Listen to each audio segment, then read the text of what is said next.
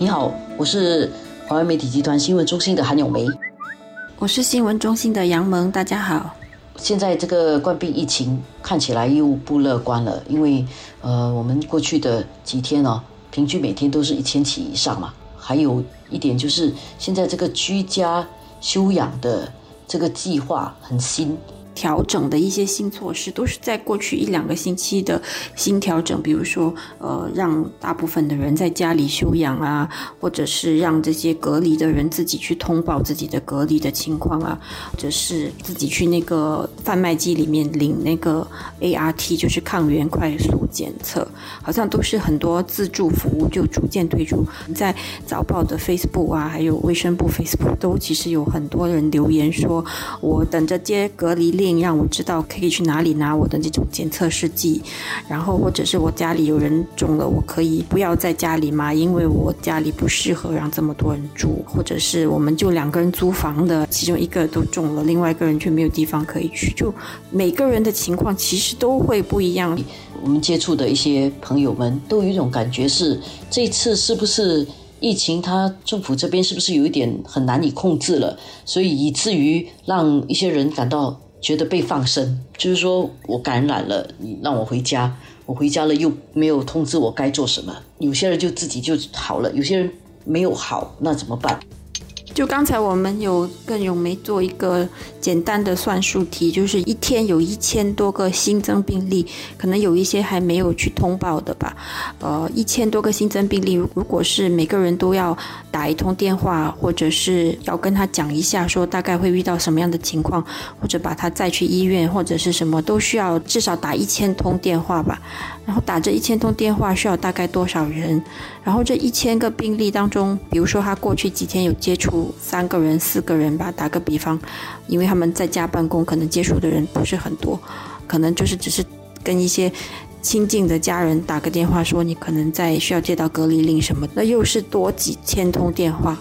都不知道要有多少大的一个团队才能够完成这个每天的任务，所以大家等不到那一通电话，可以理解等不到那通电话，但是要怎么样才能去确保每个人知道接下来该做一些什么？卫生部是有公布一些呃常见的问答题，但是就是我感觉是每个人的情况刚好都会有在这个问答题之外的情况，然后那个热线电话又没有打通的话，就可能只能自己去想办法。可能也有因为这样的困在家里的，或者可能也有会有那种。触犯这种隔离令的情况，可能也会开始出来。我觉得刚才我们那个数学题其实算起来是蛮蛮惊人的。刚才算的说一天可能需要打四五千通电话，而且那个只是一天，因为呃每一天如果有一千起的话，需要接触的人真的很多。然后另外一点就，就是如果需要进医院的人很多的话，那医院的压力就更大了，因为。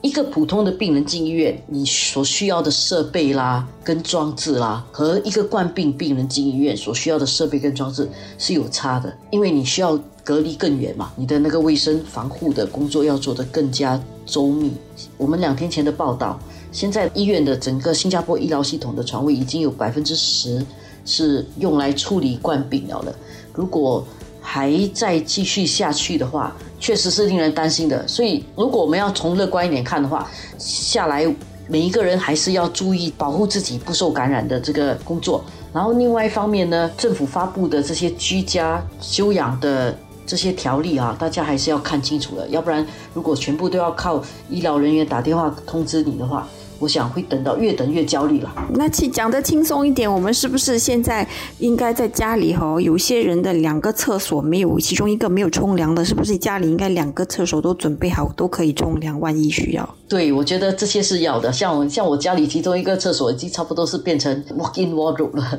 可能大家家里都应该有安排一个房间，可以让万一家人染病的话可以隔离的。至少要能够做好安排，如果不能的话，是不是先预算一下生病的那个在家里，然后另外一个健康的，如果确定没有染病的话，是不是到亲人的家去？虽然现在亲人大概也很担心，如果你去住的时候可能没有染疾，但是可能其实他潜伏着了。我觉得这些保护要做好，然后想好自己可以怎样做好自己的保护工作了。我记得台湾在发生疫情的时候，他们的民众有很多自发的保护的这些措施啦。想新加坡人可能也要有一点点自己保护自己的这个意识，看一下我们新加坡人能不能够在这次疫情里面怎么解决大家的焦虑。在这个时候，我们是不是能够协助我们的亲戚朋友们走出这个疫情的焦虑？因为如果我们焦虑的话，我看我们先被打败了。